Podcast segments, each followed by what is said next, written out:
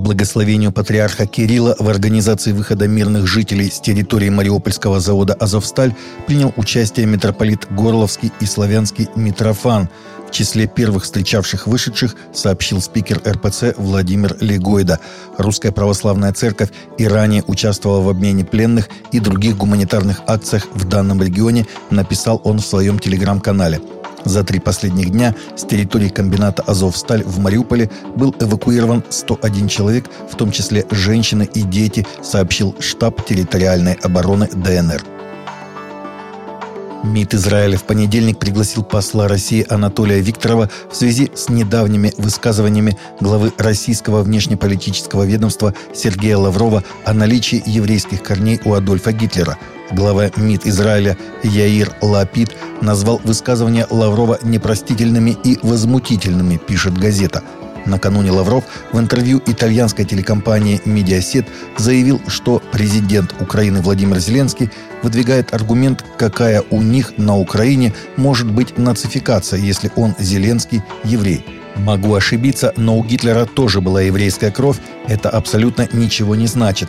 Мудрый еврейский народ говорит, что самые ярые антисемиты, как правило, евреи. В семье не без урода, как у нас говорят, сказал Лавров. Папа Франциск 28 апреля встретился в зале Павла VI с верующими из польского города Лодзь, которые совершили паломничество в Рим в рамках столи празднования столетнего юбилея своей епархии – на встрече понтифик сказал, что одним характерным аспектом современной церкви является экуменизм. В былые времена мы отлучали друг друга от церкви. Теперь же, слава Богу, мы называем друг друга братьями. Нужно поддерживать единство между всеми нами, ибо мы в этом нуждаемся, отметил папа. Экуменизм в церкви – это вовсе не факультативный выбор и не декорация, это необходимость.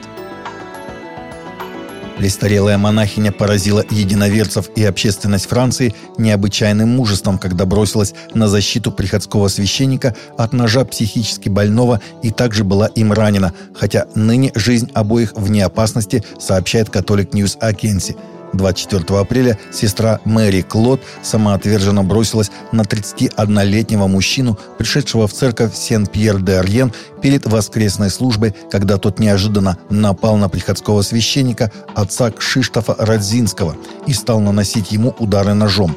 Она сумела вырвать нож, хотя также получила ранение в предплечье и была доставлена в больницу скорой помощи вместе с 57-летним священником.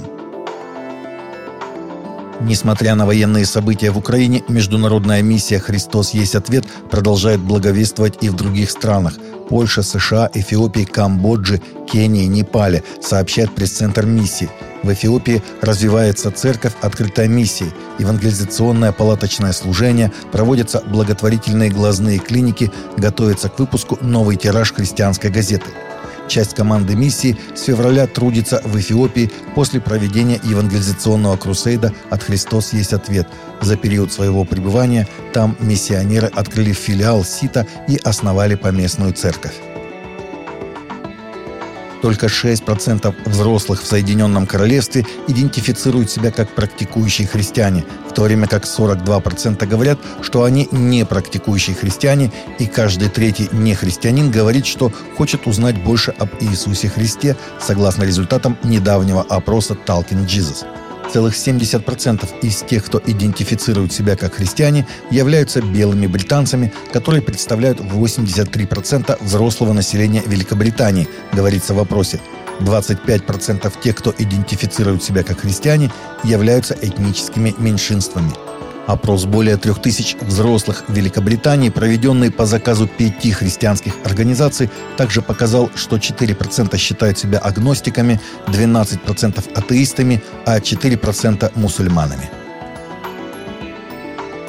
Миссия «Голос мучеников» выложила в открытый доступ в интернет книгу «Непоколебимые в вере. Женщины веры и их свидетельства», сообщает христианский мегапортал «Инвиктори». В книге рассказывается о бесстрашных христианках, которые преодолели неимоверные препятствия на пути следования за Богом и подверглись необычайным преследованиям, став влиятельными руководителями и служителями подпольной церкви в разных странах мира – Книга повествует о подлинных историях из жизни непоколебимых в вере женщин, героинь веры, олицетворяющих бесчисленное количество христианок, которые и в наше время по всему миру продолжают подвергаться гонениям за веру со стороны представителей других религий и разных общественных строев, говорится в анонсе. Скачать книгу в формате PDF и EPUB можно на сайте миссии, которая дается в ссылке нашего текстового сообщения новостей.